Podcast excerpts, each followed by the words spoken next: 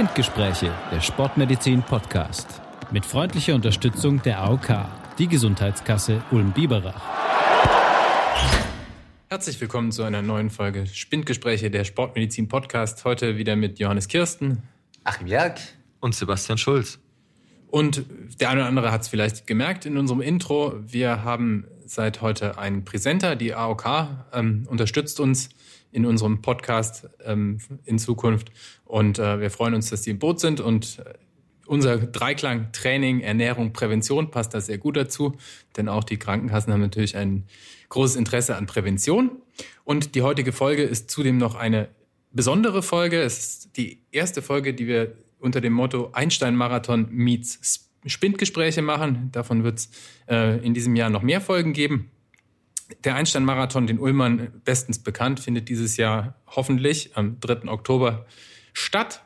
Und ähm, wir haben über den Einstein-Marathon dazu aufgerufen, uns Fragen rund um die Marathonvorbereitung, ums Laufen, um die Ernährung, kurzum über alles zuzuschicken, was die Läufer in ihrer Vorbereitung interessiert. Und äh, wir haben einige Fragen bekommen und möchten die eben Fragen rund um die Marathonvorbereitung jetzt beantworten.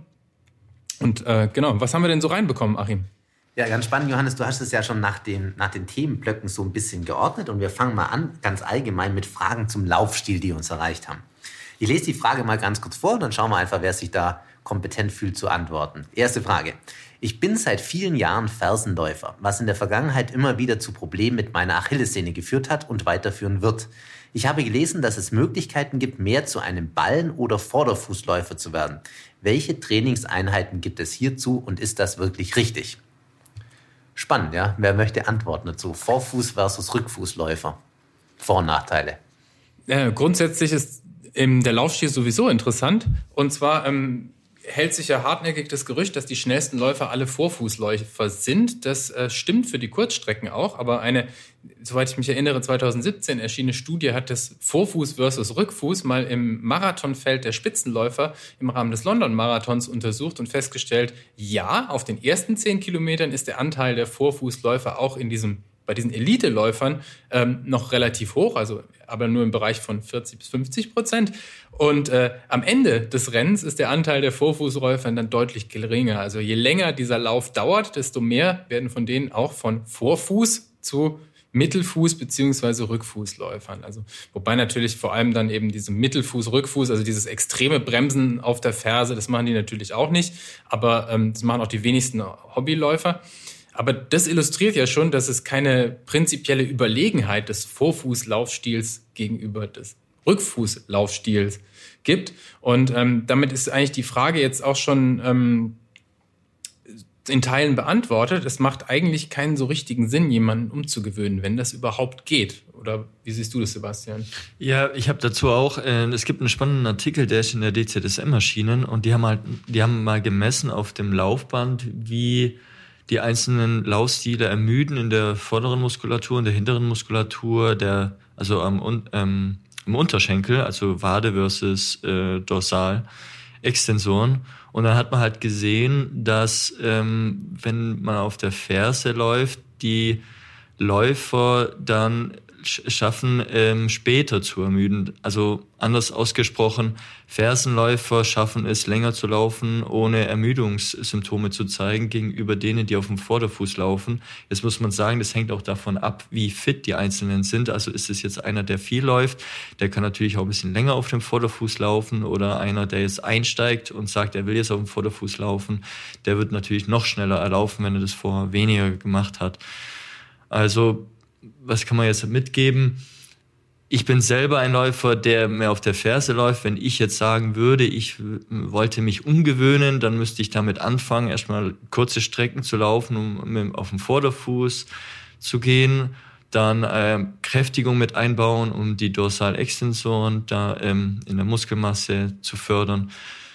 Andererseits ist es schwierig. Also ich sage, wer schon immer Fersenläufer ist, dann zum Vorderfußläufer zu werden, ist schon schwierig, weil das auch auf vieles ja mit ökonomischem Laufen zu tun hat und das Ganze zu umzugewöhnen, ist schon eine harte Sache.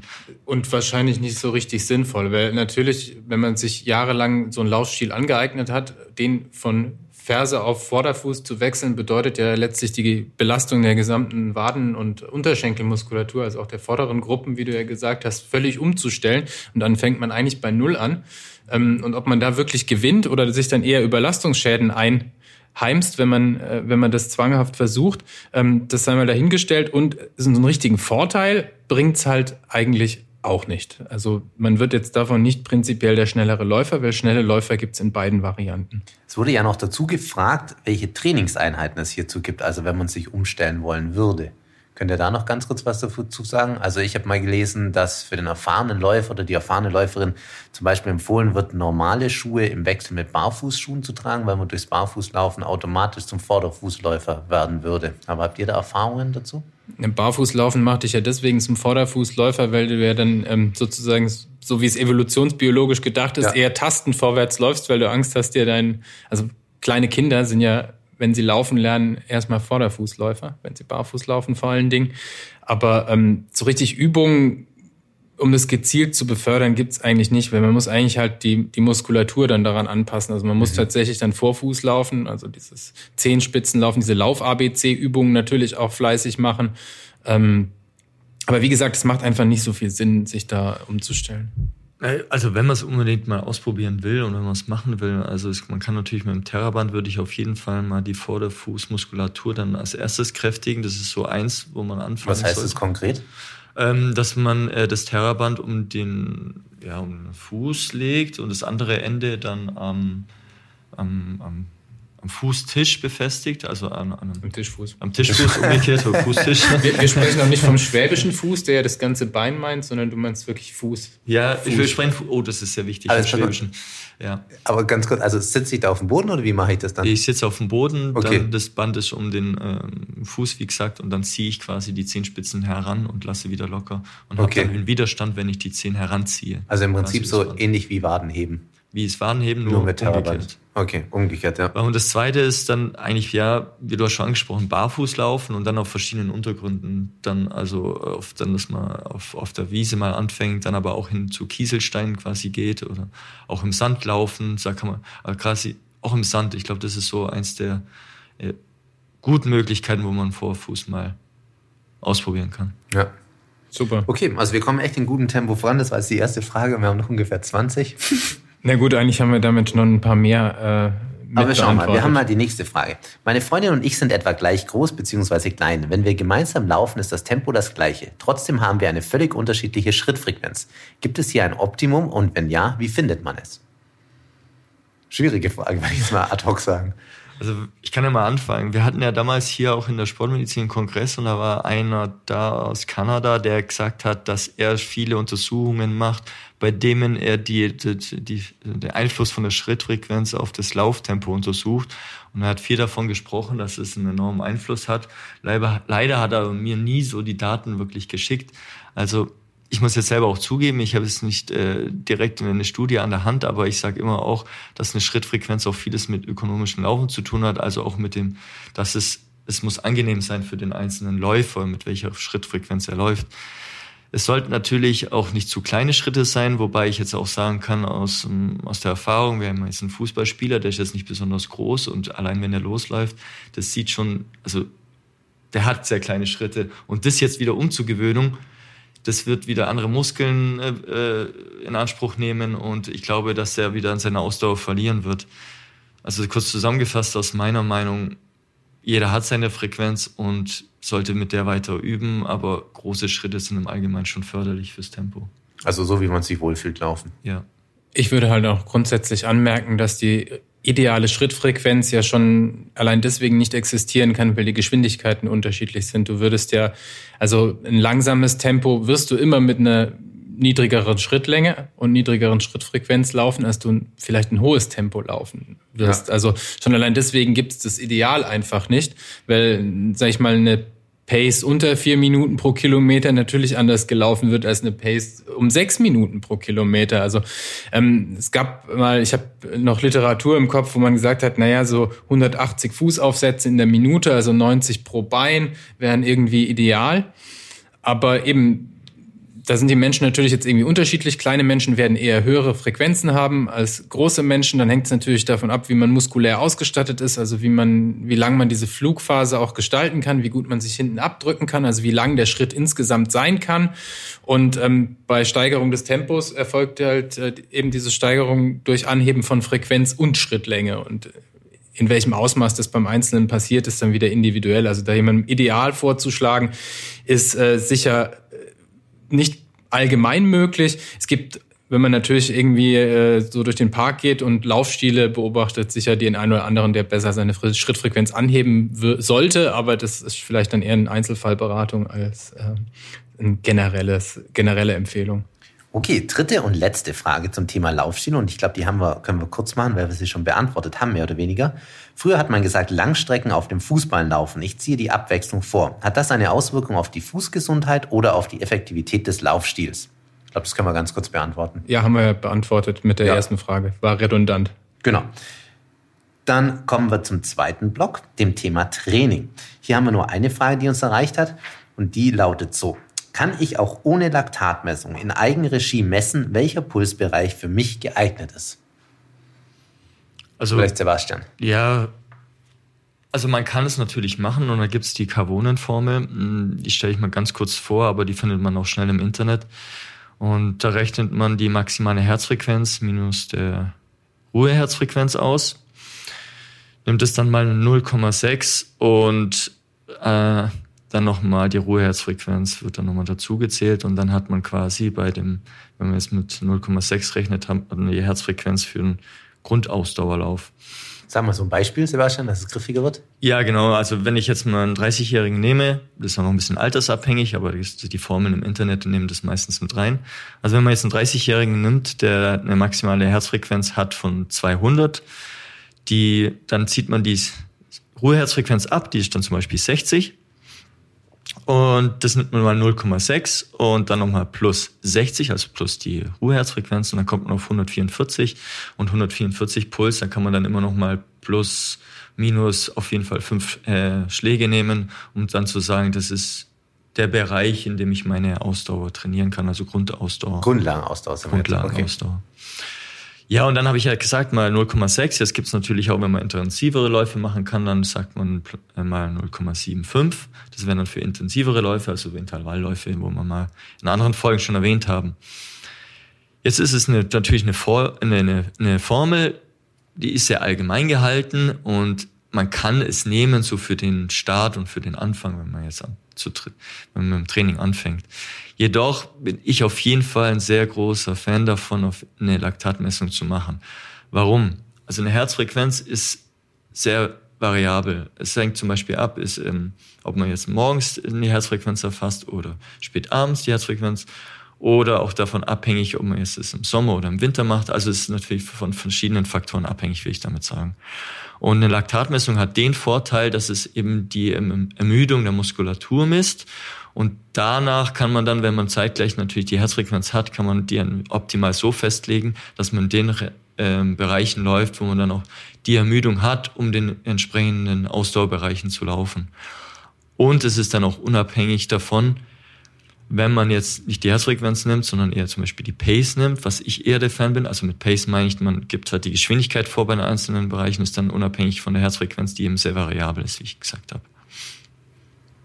Okay, also klares Pro-Laktatmessung für denjenigen oder diejenige, die intensiver trainiert oder da einen professionelleren Anspruch hat. Genau, das hängt einfach von der eigenen Ambition ab und man muss grundsätzlich zu allen Herzfrequenzformeln sagen, dass man halt äh, seine maximale Herzfrequenz dann idealerweise wenigstens bestimmen sollte, weil die ja schon individuell sehr unterschiedlich ist und auch vom Alter abhängt, aber es gibt halt auch noch ältere Hochpulser sozusagen, genauso wie es jüngere Niedrigpulser gibt und man nicht die als maximale Herzfrequenz in so eine Formel eintragen sollte, die 220 minus Lebensalter sei maximale Herzfrequenz, weil das natürlich dann nochmal einen Ungenauigkeitsfaktor zusätzlich mit reinmacht. Also alles, was man gemessen hat, ist natürlich schon mal besser als das, was man nur annimmt. Nur ganz kurz, wenn man herausfinden will, wie man, was seine maximale Herzfrequenz ist. Also meiner Meinung nach ist der beste Test, einfach einen 100 Meter Sprint zu machen und dann auf seine Pulsuhr schaut, dann hat man eigentlich am besten seine Herzfrequenz erfasst. Oder Vollgas bergauf. Und man hat in der Theorie ja auch schon die Pulsuhr dann. ja, am besten Fall, wenn man danach mal wenn danach trainieren will, hat man eine. Ja. Dann hat man eigentlich eine.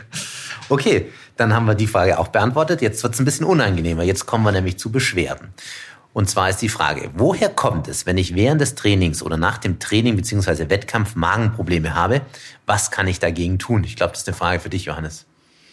Gut, Magenprobleme ähm, ist jetzt natürlich so ein bisschen die Frage, ob der, der oder die Fragesteller jetzt da meinen Bauchschmerzen im Allgemeinen oder spezifisch den Magen, weil das dürfte relativ schwierig für die meisten abzugrenzen Würdest sein. mal deswegen, suggerieren, dass es Übelkeit oder genau, Unwohlsein gemeint ist. Deswegen ja. erstmal vielleicht festlegen, was gibt's denn eigentlich alles beim Laufen? Ähm, es gibt eben, man könnte es so kategorisieren, ne? es gibt Leute, die neigen zu Völlegefühl, zu Blähungen, es gibt vielleicht auch Aufstoßen als Symptomatik, Übelkeit oder Bauchschmerzen, so mal so als Übergruppen. Und die haben natürlich auch unter Umständen unterschiedliche Ursachen. Jetzt ist der oder die Fragestellerin dann nicht mit alleine. Ähm, das ist ein sehr häufiges Problem beim Laufen. Also mindestens 21 Prozent der Läufer, also zumindest in einer großen Studie, haben gelegentlich beim Training oder im Wettkampf Bauchbeschwerden. Also zumindest einmal im Monat da irgendwelche Probleme. Und je länger die Rennen werden, desto häufiger wird's auch. Also zum Beispiel bei so einem 100-Meilen-Rennen hat man das mal untersucht, der Western States Endurance Run. Ähm, da berichten über 60 Prozent der Teilnehmer von Übelkeit, wobei natürlich 100 Meilen auch echt ein langer Lauf ist. Und ähm, womit es auch ansteigt, ist, je heißer die Umweltbedingungen sind, desto häufiger treten auch ähm, Bauchbeschwerden jetzt mal allgemein gesagt auf. Und ähm, damit kommen wir ja eigentlich schon, wenn wir jetzt wissen, okay, die Länge macht einen Unterschied, die ähm, Temperatur macht einen Unterschied, ähm, dann können wir uns schon so ein bisschen überlegen, woran liegt das.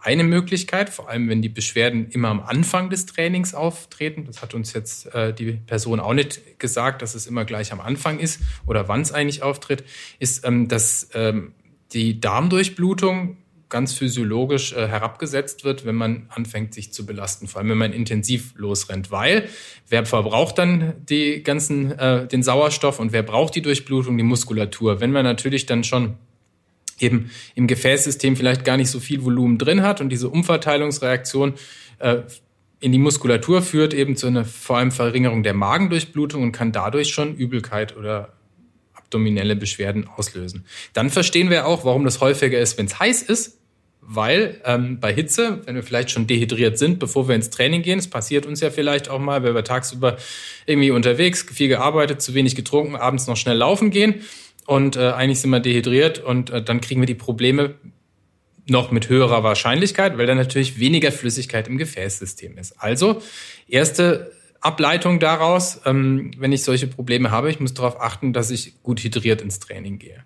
Ähm, dann gibt's noch so ein paar Tricks. Ähm, man kann nämlich auch vorm Sport die Magendurchblutung ein bisschen anheben, indem man zum Beispiel einen äh, Tropfen Pfefferminzöl, da ist unser Chef ein großer Fan davon. Ähm, Und Walnüsse.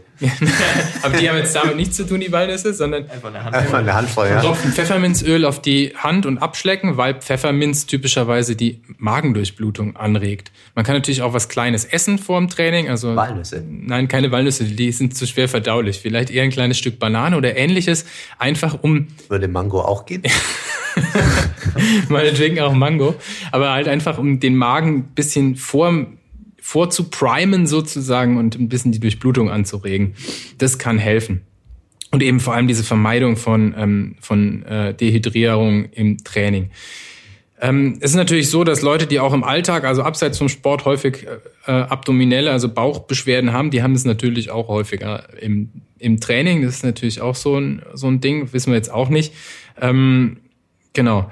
Wenn man jetzt eher so der Typ ist, der jetzt nicht über Übelkeit klagt oder vielleicht auch nicht beim Beginn von Sport, sondern vor allem während Wettkämpfen, wenn die länger dauern, wenn, die, wenn man vielleicht auch Nahrung und Trinken nachschüttet, dann muss man immer mal auch hinterfragen, ob man vielleicht nicht zu viel ähm, Gels oder zu viel äh, Sportgetränk oder zu viel Essen zu sich nimmt, weil wenn man die Aufnahmekapazität seines Darmes übersteigt, mit dem, also was der Darm auch aus, überhaupt aufnehmen kann an Zucker, und das ist halt auch nicht unbedingt verbessert, wenn man sehr schnell rennt, ähm, dann äh, kommen viele von diesen Kohlenhydraten in Darmabschnitte, wo sie eigentlich nicht hingehören, nämlich viel weiter unten, und das kann eben auch zu diese kann eben auch zu Völlegefühl und Blähungen auch führen. Und das ähm, muss man halt auch berücksichtigen, dass man halt nicht unbegrenzt viel essen kann auf, auf so einem Lauf. Auch das kann ein Problem sein. Überhaupt natürlich Übelkeit auch durch Stress. kann ja stressbedingt sein, ne? Rennstart, ich bin voll aufgeregt und sowas. Also diese Aufregungsübelkeit gibt's natürlich auch. Da gibt's jetzt natürlich nicht das Pauschalrezept für jeden. Ähm, dass man nichts Fettes vor sportlicher Belastung essen sollte, ist irgendwie auch ähm, eigentlich offensichtlich. Und eben das Dehydrieren vermeiden und vielleicht diesen Trick mit Pfefferminzöl oder was Kleines essen. Ähm, ja, bei Bauchkrämpfen auch nochmal hinterfragen, ob man vielleicht äh, so Ibuprofen oder sowas einnimmt, weil das kann auch bei Sport und Ibuprofen ist ja was, was doch der eine oder andere macht oder ein anderes Präparat aus dieser Gruppe auch das kann Bauchweh machen. Okay, das genau. heißt, kurzes Fazit, aus rein trinken, schauen, dass man vielleicht was Leichtes vorher isst und dann mhm. mal beobachten, wann die Beschwerden tatsächlich genau auftreten. Genau, und wenn es eben bei langer Wettkampfdauer vor allem ist, dann muss man halt insgesamt an diese Ernährungsstrategie ran. Also was man vielleicht isst oder trinkt, während man sich belastet dann hängt es unter Umständen damit zusammen. Ja, ganz kurz, also ich sage, ähm, man sollte auch eineinhalb Stunden ähm, spätestens, eigentlich besser zwei Stunden natürlich vor dem Training oder vor dem Wettkampf was zu sich genommen haben, was jetzt auch, äh, auch größer sein kann.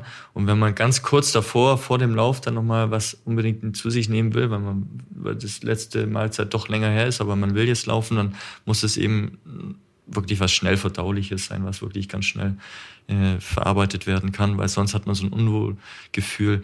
Und es, ein Thema war, weil letztens war ich nämlich mit meinem Nachbar laufen und wir wollten einen längeren Lauf machen und er hat dann nach einer halben Stunde ist er immer langsamer geworden. Ich hatte immer mehr schwitzen müssen und dann habe ich gesagt, was ist eigentlich los? Ähm, er hat so Bauchkrämpfe und ah, er konnte vorher nicht aufs Klo gehen und jetzt kämpft er richtig dran. Auf den meisten Läufern schon mal passiert, ja. ja. ja. das kann natürlich auch passieren und dann habe ich immer so ein paar, also gesagt, wie ich es mache, also ich mache selber so, ähm, eine Stunde vorher nehme ich so einen Espresso zu mir, der ist dann auch meistens noch so ein bisschen, sag ich mal, stimulierend, ähm, wo ich mich dann ein bisschen leichter noch fühle vorm Laufen und dann noch eine Kleinigkeit zu mir nehme und äh, dann, natürlich mit ein bisschen Kaffee fühlt man sich dann noch ein bisschen frischer und noch ein bisschen wacher, sage ich mal, für den Lauf, um seine Leistung zu zeigen. Magen-Darm-Beschwerden ein riesiges Thema beim Sport. Ja. Können wir noch Stunden ja, drüber reden. Vielleicht gibt es ja nochmal Nachfragen. Aber wir haben jetzt auch schon viel über Trinken und Ernährung allgemein gesprochen. Vielleicht wechseln wir über mal zum Block Trinken. Und hier war die erste Frage, die uns erreicht hat.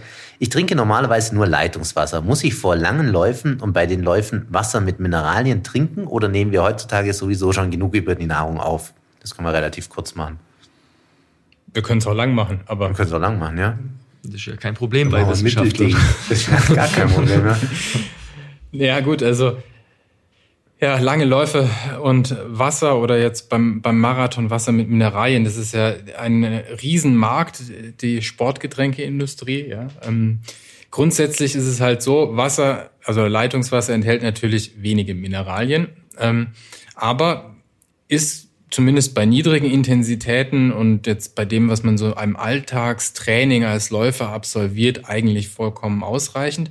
Ähm, das Gefährliche, also man hat ja früher immer so die Dehydratation als die Bedrohung des Hobbyläufers äh, oder des Läufers an sich gesehen ähm, und äh, gesagt, man muss unbedingt äh, viel, viel trinken und in den letzten Jahren ist man davon eigentlich weggekommen, weil das Gegenteil eigentlich viel gefährlicher ist, nämlich diese vielleicht hat es der eine oder andere schon mal gehört, diese durch Sport oder durch zu viel Trinken ähm, ausgelöste Hyponatremie, also diese Verdünnung des körpereigenen Natriums durch zu viel Flüssigkeitsaufnahme beim Sport, die ist eigentlich viel gefährlicher und das wäre jetzt auch wieder so ein riesiges Thema. Also das gerade bei, ähm, bei jetzt Marathonläufen wie dem Einstein-Marathon ist es halt so, es gibt relativ viele Verpflegungsstationen, es gibt einen guten Anteil von Läufern, die doch länger brauchen für den Lauf, also eben, die halt nicht unter drei Stunden laufen, sondern halt äh, auch mal deutlich über vier Stunden laufen oder vielleicht auch noch länger.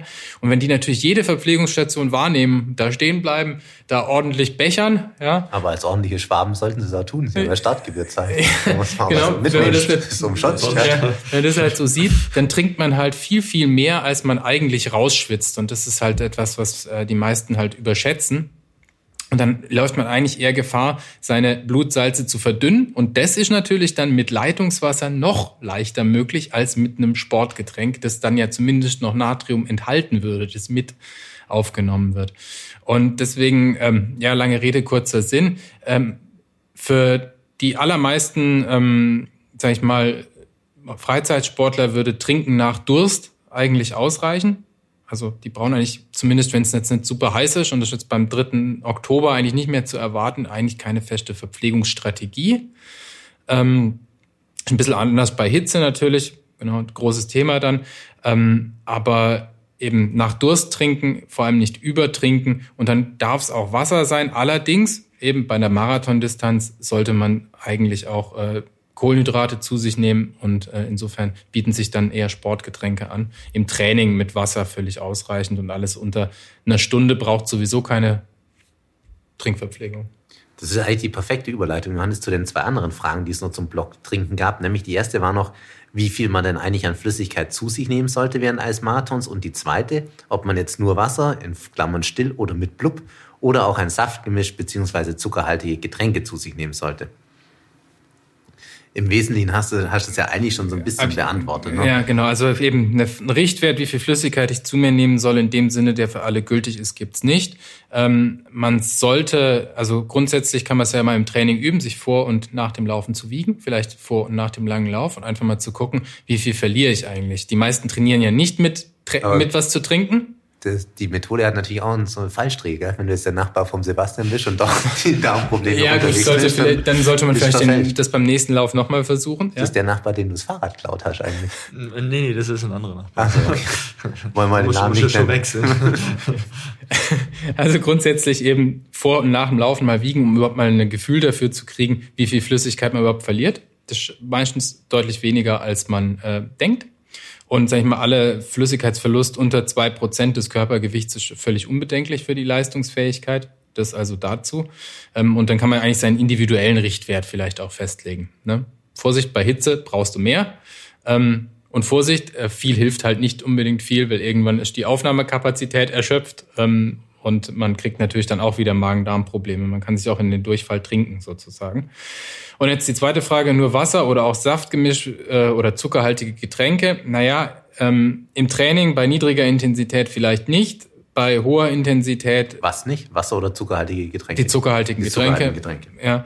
Bei hoher Intensität, also in meinem Marathon, wenn ich drei, vier, fünf Stunden vielleicht unterwegs bin, auf jeden Fall ähm, versuchen, Nahrung aufzunehmen. Wenn man es kann, kann man feste Nahrung natürlich auch nehmen und dann wieder Wasser trinken. Das geht natürlich auch. Wenn man, die meisten haben aber beim Laufen doch Probleme mit fester Nahrung. Ähm, und dann empfehlen sich eigentlich die zuckerhaltigen Getränke. Da ein bisschen aufpassen. Da kommen jetzt so drei äh, Begriffe auf uns zu, ne? Das hypotone Getränk, das isotonische Getränk und das hypertone Getränk. Und das bezieht sich ja immer ähm, sozusagen hat's mehr Teil, hat's weniger Teilchen, Hypoton als die Körperflüssigkeit, hat's etwa gleich viele Teilchen gelöst wie die Körperflüssigkeit, dann ist Isoton und Hyperton hat's mehr Teilchen gelöst.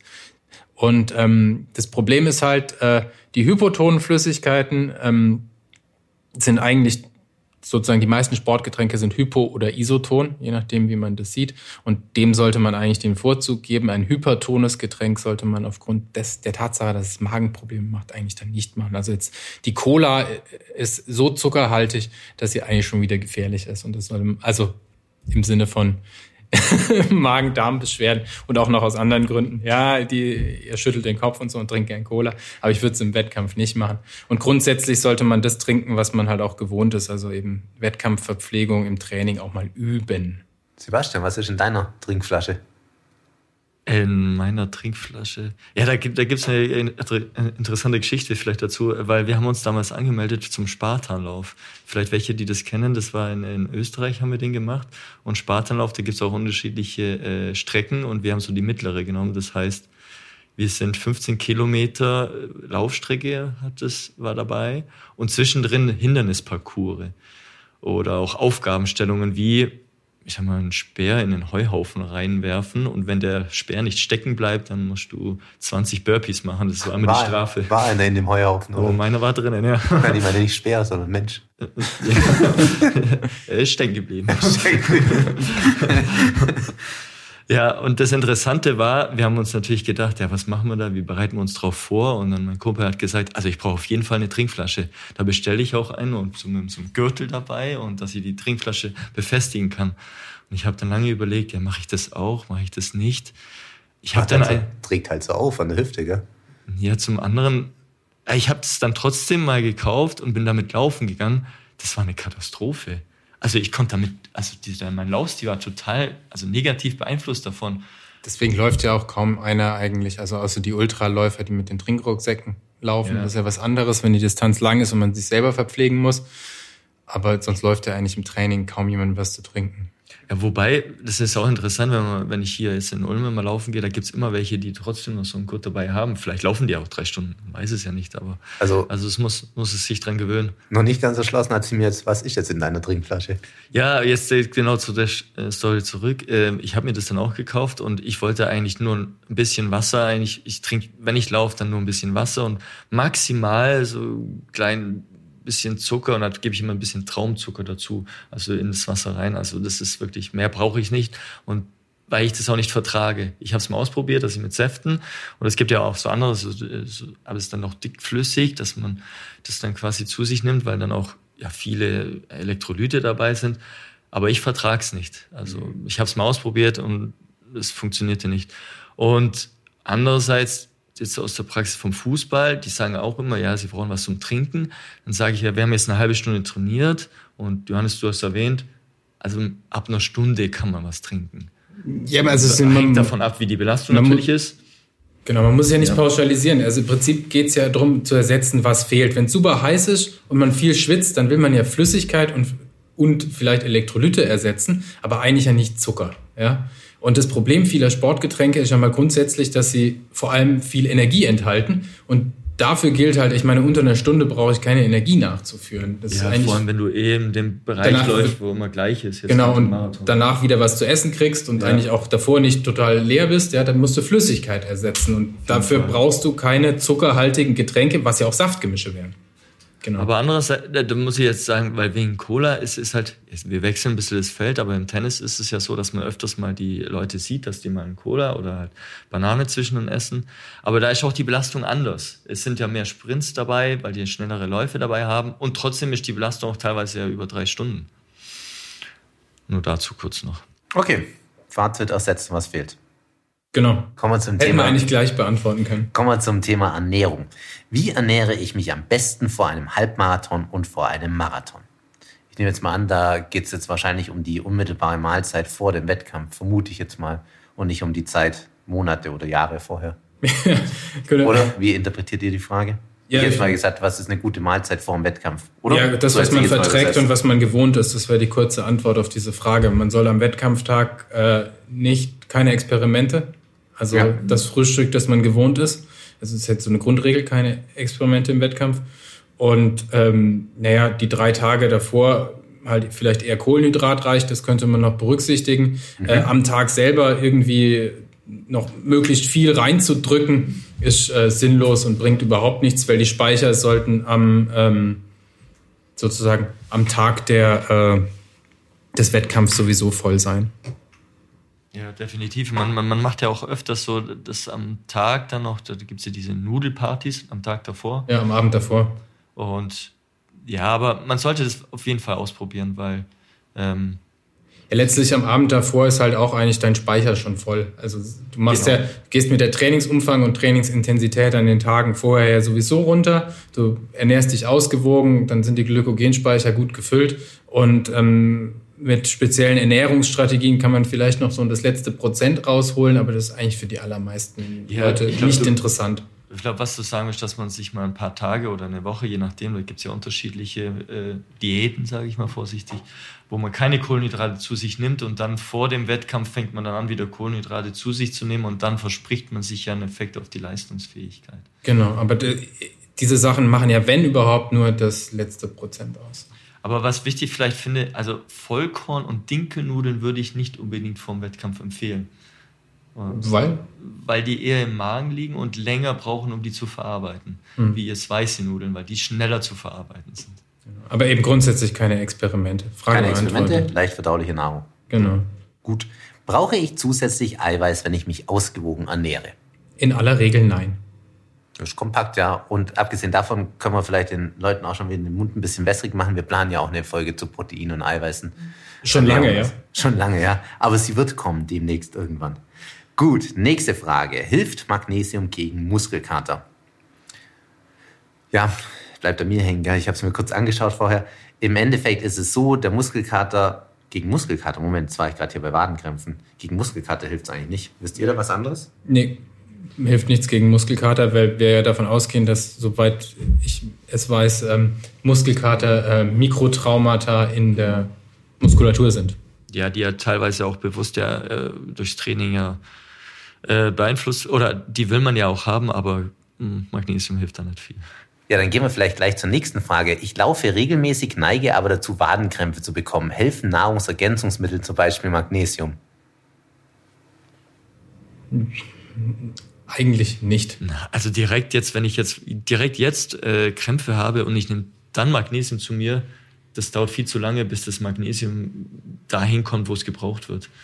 Aber man sollte Magnesium hilft, also machen. vielleicht fängt man mal anders an. Was verursacht denn Wadenkrämpfe bei sportlicher Belastung und es ist in aller Regel nicht Magnesiummangel, das die Wadenkrämpfe verursacht, sondern es ist in ähm, sehr, man geht ja eher davon aus, dass es so eine ähm, sozusagen eine neuronale Aktivierung oder Übererregbarkeit der Muskulatur ist, die letztlich dann ähm, die ähm, Krämpfe verursacht. Und das ist vor allem dann ermüdungsbedingt im Wettkampf, dass man die Krämpfe bekommt und hat eigentlich nichts damit zu tun, dass man zu wenig Magnesium hat.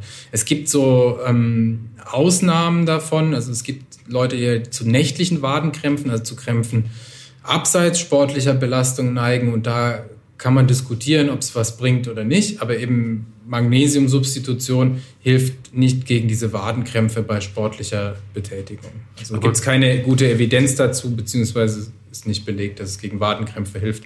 Oder weiß der Achim da was anderes? Also grundsätzlich kann ich mich da der Vorrede nur anschließen. Ähm, also Magnesium wird ja, also die Wadenkrämpfe kommen ja eigentlich durch Elektrolytverschiebungen zustande, oder ist zumindest die Hypothese. Und ah, das ist jetzt, ich dachte, das ist die neuronale Übererregbarkeit. Ja, genau, das, das führt aber letztlich in, also das gleiche Endstrecke sozusagen. Und da liegt es ja erstmal nahe, dass man sagt, man substituiert diese Elektrolyte und nimmt dann Magnesium. Funktioniert auch, wenn man das Problem hat mit nächtlichen Badenkrämpfen. Bei denen, die jetzt durch Sport assoziiert sind oder hervorgerufen sind, funktioniert Magnesium in der Regel nicht. Manchmal ist es so ein Placebo-Effekt, das schadet auch nichts. Aber was letztlich das Effizienteste ist, ist so das dynamische Stretchen. Um den Krampf zu beenden. Genau. So kann man es kurz und knapp beantworten. Ausgewogene Ernährung, denke ich. Ja gut, ja, hilft immer, aber wird wahrscheinlich die Krämpfe ja. nicht wegmachen. Ja. Okay, wir kommen zum vorletzten Block, orthopädisches. Mein Knie ist seit einer, Jugend in der, äh, seit einer OP in der Jugend schmerzhaft. Ich laufe fast immer mit Bandage. Kann ich davon wegkommen? Die OP war eine Umstellung des Knies über eine Korrektur der Bänder. Okay. Gut, also die Frage ist Bandage ja oder nein und braucht man es dauerhaft, wenn man voroperiertes Knie hat? Ich denke, auch da kann man einfach sagen, so wie man sich fühlt, oder Johannes? Ich habe äh, in der Tat unseren Orthopäden deswegen gefragt. Es lohnt sich immer. Dr. Washington.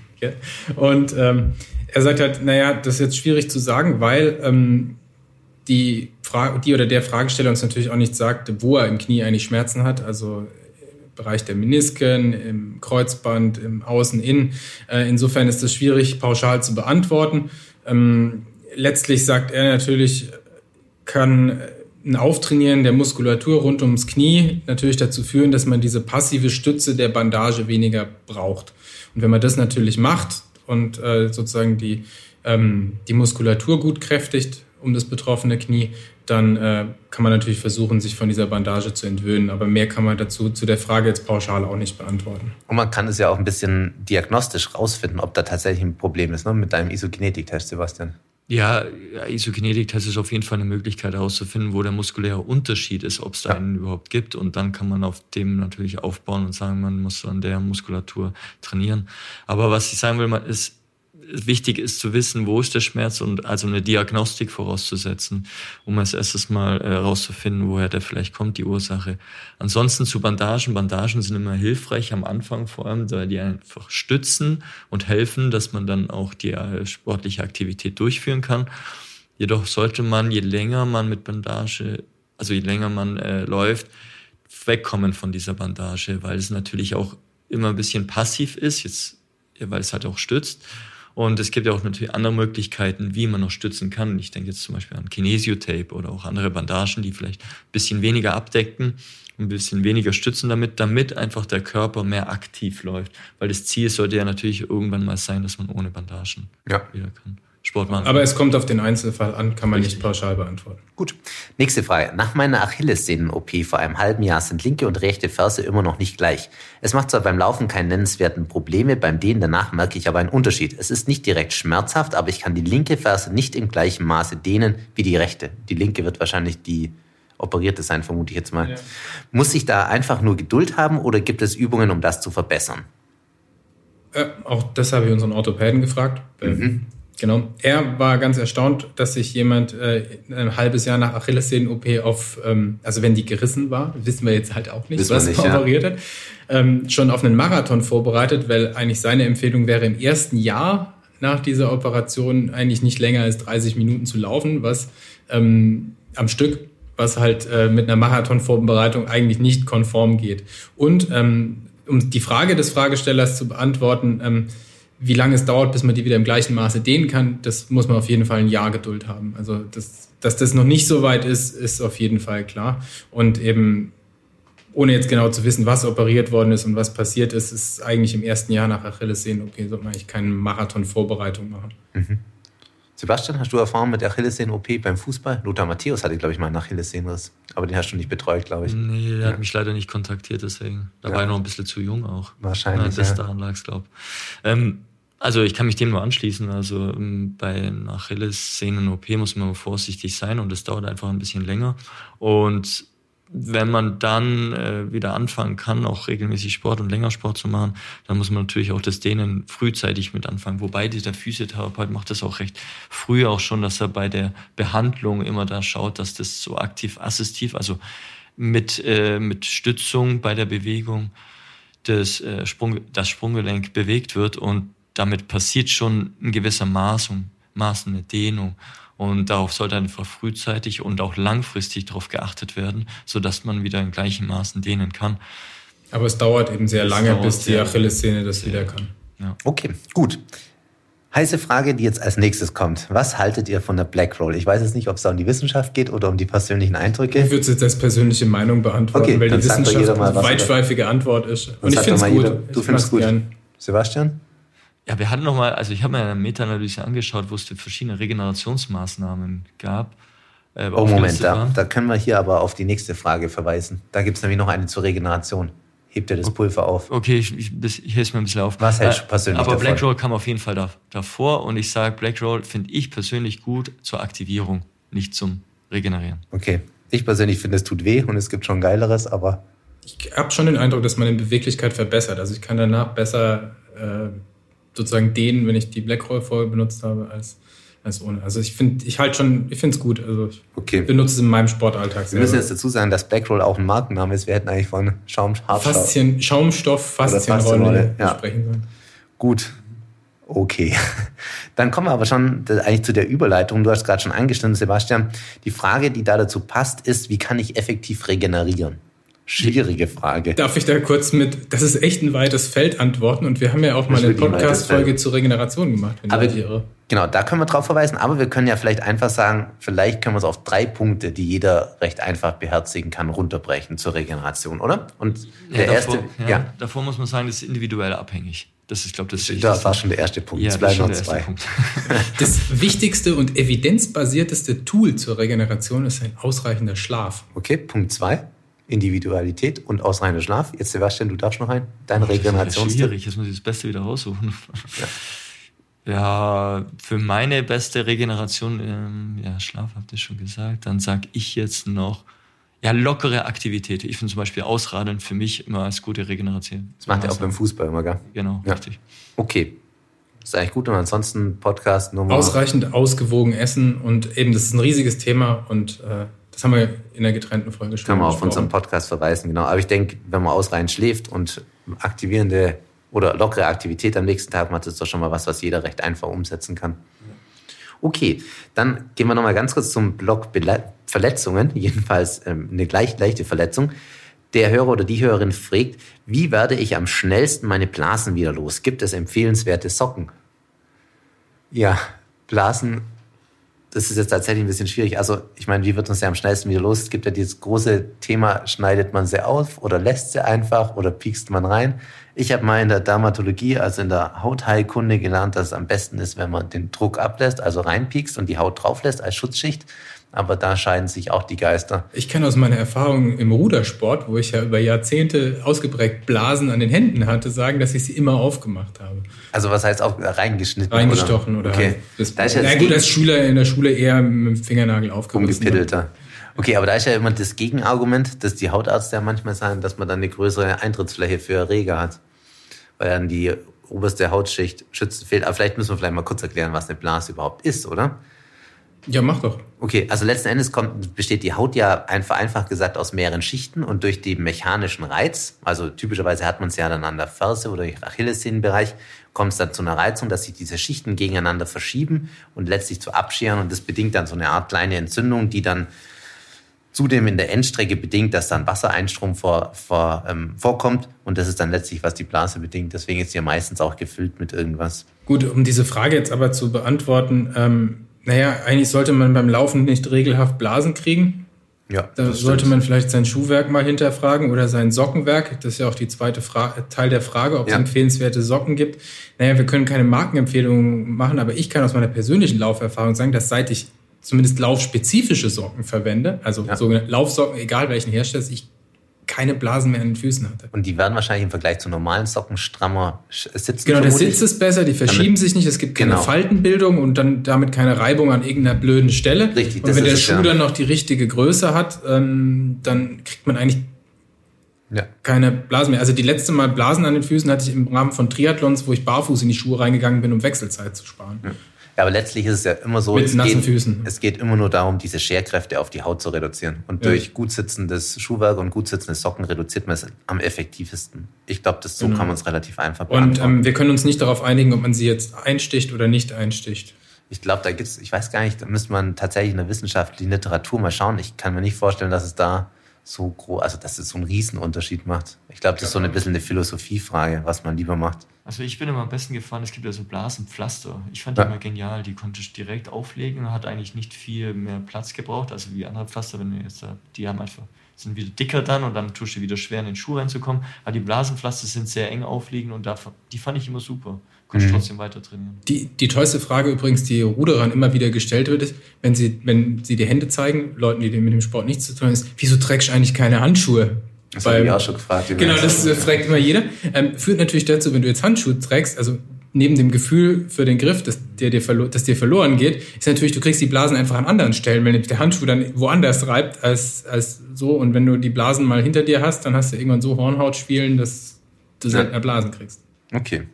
Ja, Hornhaut ist auch eine Möglichkeit, effektiv Blasen zu verhindern. Wenn ich in der Sonne laufe, verwende ich Sonnencreme Faktor 30. Das ist schon mal gut. Nehme ich dann überhaupt noch Vitamin D auf? Ist das überhaupt so entscheidend? Das ist auch ein sehr weites Feld. Wir können hier vielleicht auch auf unserem Podcast zum Thema Vitamin D verweisen, wo wir das ausführlich besprochen haben. Letzten Endes ist es so, dass man, wenn man Sonnencreme mit dem Lichtschutzfaktor benutzt, und die funktioniert, also nicht abgelaufen ist oder sonst irgendwie degeneriert ist, nicht ausreichend Vitamin D selber synthetisiert. Dann müsste man tatsächlich das sogar substituieren, wenn man dauerhaft einen hohen Lichtschutzfaktor auf der Haut hat. Das ist dann nichts in der Sache, dann kann der Körper kein Vitamin D bilden. Die, die zweite Frage ist, ist es überhaupt so entscheidend? Das ist jetzt tatsächlich richtig kompliziert. So eine richtige richtig harte Empfehlung, wonach man sagen kann, man sollte jetzt im Sport den und den Spiegel erreichen, gibt's eigentlich nicht so richtig. Man tendiert immer letztlich zu dem Bereich von 40 bis 60 ist, glaube wir haben Nanogramm pro Milliliter, oder Johannes, als Einheit.